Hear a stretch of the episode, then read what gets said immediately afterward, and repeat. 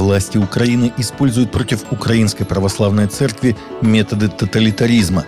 Такая война против Бога может привести к самоуничтожению украинского государства, следует из обращения Синода УПЦ Владимиру Зеленскому, которое было опубликовано на сайте информационно-просветительского отдела УПЦ не место в нашем государстве тем средствам и технологиям, которые обижают и презирают церковь и цинично оскорбляют религиозные чувства миллионов верующих. Это те методы, которые использовали богоборческие власти во времена советского тоталитаризма. Тогда были лишены человеческих прав, сосланы и убиты сотни тысяч священнослужителей, монахов и мирян, которых мы ныне как мучеников и героев, говорится в обращении. Президент Беларуси Александр Лукашенко пригласил папу римского Франциска и его представителей в Белоруссию и отметил совпадение позиций с главой католической церкви на тему разрешения мировых проблем, сообщает Интерфакс. Приятно отметить, наше видение путей решения наиболее актуальных проблем современного мира совпадает – Всячески поддерживаю ваш призыв от 13 сентября этого года о возрождении хельсинского духа, цитируют слова поздравления белорусского президента с днем рождения Папы Римского Франциска пресс-служба главы государства.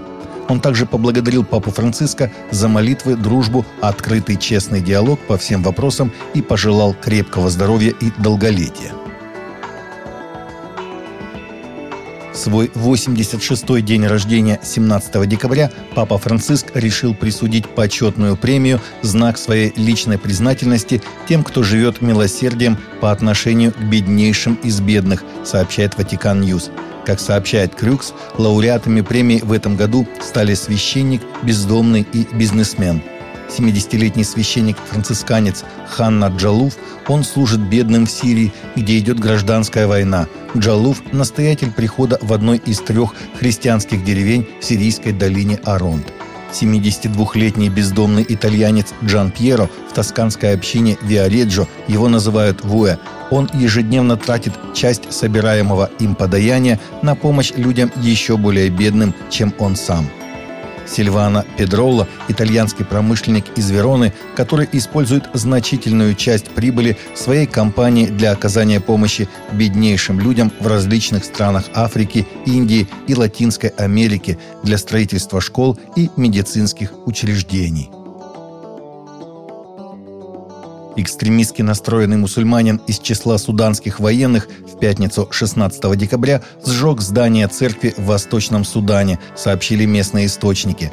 По словам христиан, здание конгрегации Суданской Церкви Христа, состоящей из 100 членов в Эльдаоке, штат Кадариф, было подожжено этим военнослужащим суданских вооруженных сил – подозреваемый местный житель, который выступал против присутствия церкви в этом районе.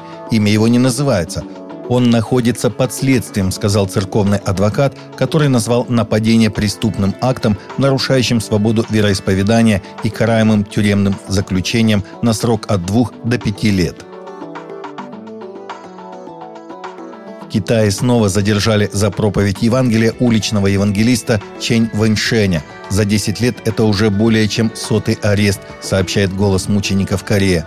Для китайских властей Чен Вэньшэнь – нарушитель спокойствия, который на самом деле доставлял меньше проблем, когда много лет назад был просто наркоманом, скитавшимся по улицам.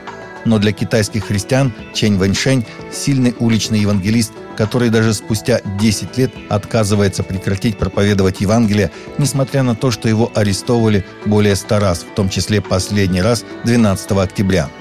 Они называют его «воином Евангелия», говорит представитель «Голоса мучеников Корея» доктор Хён Сук Фоли.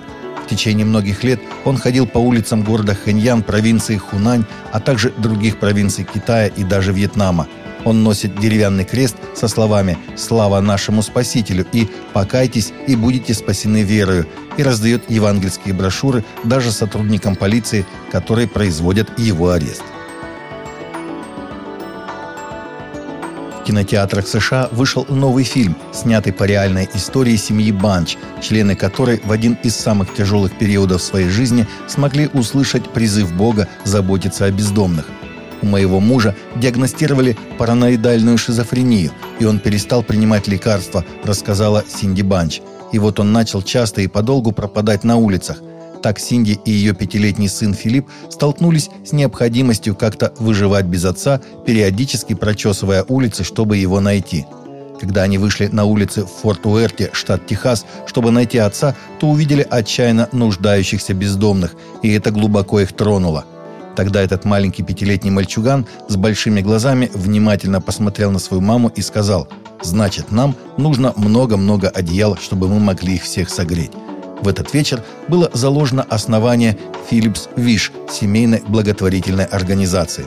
Спустя годы после того, как Синди и Филипп начали заботиться о бездомных, семья раздала около 50 тысяч одеял и спальных мешков, и теперь Банч также содержит благотворительный склад в своем гараже. Таковы наши новости на сегодня. Новости взяты из открытых источников. Всегда молитесь о полученной информации и молитесь о мире и о мире в сердцах.